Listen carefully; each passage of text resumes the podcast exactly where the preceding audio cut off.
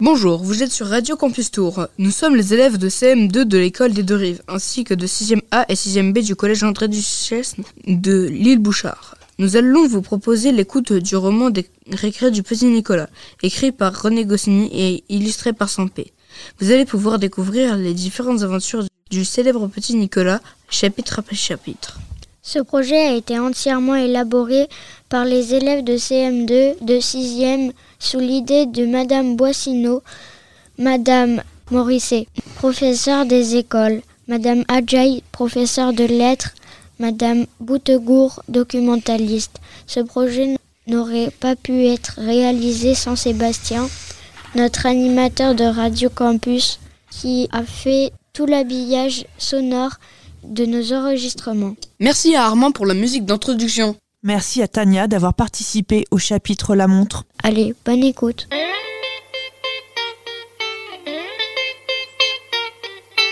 Le bras de Clotaire.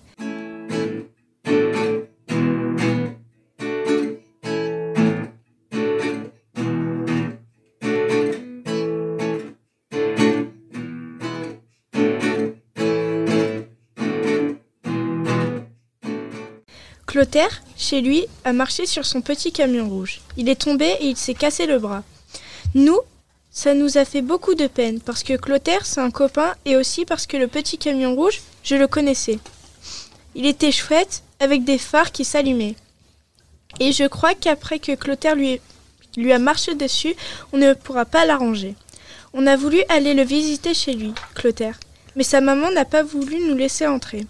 On lui a dit qu'on était des copains et qu'on connaissait bien Clotaire. Mais la maman nous a dit que Clotaire avait besoin de repos et qu'elle nous connaissait bien aussi. C'est pour ça qu'on a été drôlement contents quand on a vu Clotaire en classe aujourd'hui. Il avait le bras retenu par une sorte de serviette qui lui passait autour du cou, comme dans les films quand le jeune homme est blessé.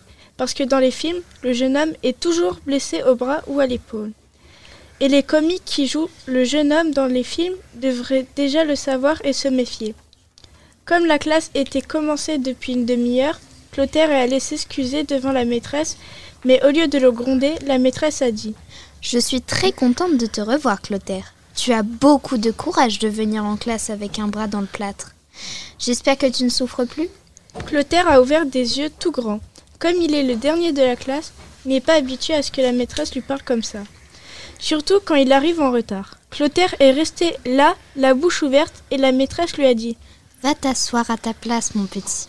Quand Clotaire s'est assis, on a commencé à lui poser des tas de questions. On lui a demandé si ça lui faisait mal et qu'est-ce que c'était que ce truc dur qu'il avait autour du bras. Et on lui a dit qu'on était drôlement content de le revoir. Mais la maîtresse s'est mise à crier que nous devions le laisser notre camarade tranquille et qu'elle ne voulait pas que nous prenions ce prétexte pour nous dissiper. Ben quoi a dit Geoffroy. Si on, ne si on ne peut même plus parler aux copains maintenant. Et la maîtresse l'a mis au piquet et Clotaire s'est mis à rigoler. Nous allons faire une dictée, a dit la maîtresse. Nous avons pris nos cahiers et Clotaire a essayé de sortir le sien de son cartable avec une seule main. Je vais t'aider, a dit Joachim qui était assis à côté de lui. On ne t'a pas sonné, a répondu Clotaire. La maîtresse a regardé du côté de Clotaire et elle lui a dit non, mon petit, pas toi, bien sûr. Repose-toi. Clotaire s'est arrêté de chercher dans son cartable et il a fait une tête triste, comme si ça lui faisait de la peine de ne pas pouvoir faire de dictée. La dictée était terrible, avec des tas de mots comme chrysanthème, où on a tous fait des fautes, et dicotylédome. Et le seul qui l'a bien écrit, c'est Agnan, qui est le premier de la classe et le chouchou de la maîtresse. Chaque fois qu'il y avait un mot difficile, moi je regardais Clotaire et il rigolait. Et puis la cloche de la récré a sonné. Le premier qui s'est levé, ça a été Clotaire. Il faudrait peut-être mieux, a dit la maîtresse, que tu ne descendes pas euh, dans la cour avec ton bras. Clotaire a fait la même tête que pour la dictée, mais en plus embêté. Le docteur a dit qu'il me fallait prendre l'air, a dit Clotaire. Sinon, ça pourrait être drôlement grave. La maîtresse a dit que bon, mais qu'il fallait faire attention, et elle a fait sortir Clotaire le premier, pour que nous ne puissions pas le bousculer dans les escaliers. Avant de nous laisser descendre dans la cour, la maîtresse nous a fait des tas de recommandations. Elle nous a dit que nous devions être prudents et ne pas jouer à des jeux brutaux et aussi que nous devions protéger Clotaire pour qu'il ne se fasse pas mal. On a perdu des tas de minutes de la récré, comme ça. Quand on est enfin descendu dans la cour, nous avons cherché Clotaire. Il était en train de jouer à saute-mouton avec les élèves d'une autre classe, qui sont tous très bêtes et que nous n'aimons pas. On s'est tous mis autour de Clotaire et on lui a posé des tas de questions. Il avait l'air tout fier, Clotaire, qu'on soit si intéressé. On lui a demandé si son petit camion rouge était cassé. Il nous a dit que oui, mais qu'on lui avait donné des tas de cadeaux pour le consoler pendant qu'il était malade. Il avait eu un voilier, un jeu de dames, deux autos, un train et des tas de livres qu'il échangerait contre d'autres jouets.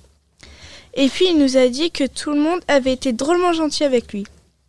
Le docteur lui apportait chaque fois des bonbons, son papa et sa maman avaient mis la télé dans sa chambre et on lui a donné des tas de bonnes choses à manger. Quand on parle de manger, ça donne faim à Alceste, qui est un copain qui mange tout le temps. Il a sorti de sa poche un gros morceau de chocolat et il a commencé à mordre dedans.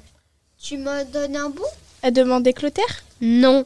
a répondu Alceste. Mais mon bras A demandé Clotaire Mon œil. a répondu Alceste. Ça, ça ne lui a pas plu à Clotaire, qui s'est mis à crier qu'on profitait de lui parce qu'il avait un bras cassé et qu'on ne le traitait qu'on ne le traiterait pas comme ça s'il pouvait donner des coups de poing, comme tout le monde. Il criait tellement, Clotaire, que le surveillant est venu en courant. Qu'est-ce qui se passe ici? A demandé le surveillant.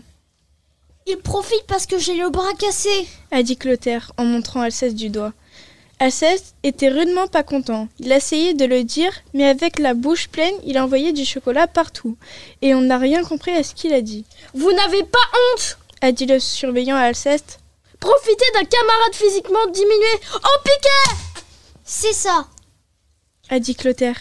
Alors, A dit Alceste qui a fini par avaler son chocolat. s'il se casse un bras en faisant le guignol, il faut que je lui donne à, euh, il faut que je lui donne à manger C'est vrai. A dit Geoffroy. Chaque fois qu'on lui parle, on va au piquet.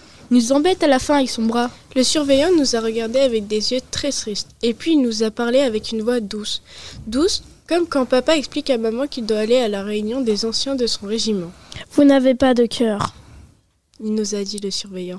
Je sais que vous êtes encore bien jeune, mais votre attitude me fait beaucoup de peine. Il s'est arrêté le surveillant, et puis il a crié. Piquet tous On a dû tous aller au piquet, même Agnan. C'est la première fois qu'il y va et il ne savait pas comment faire.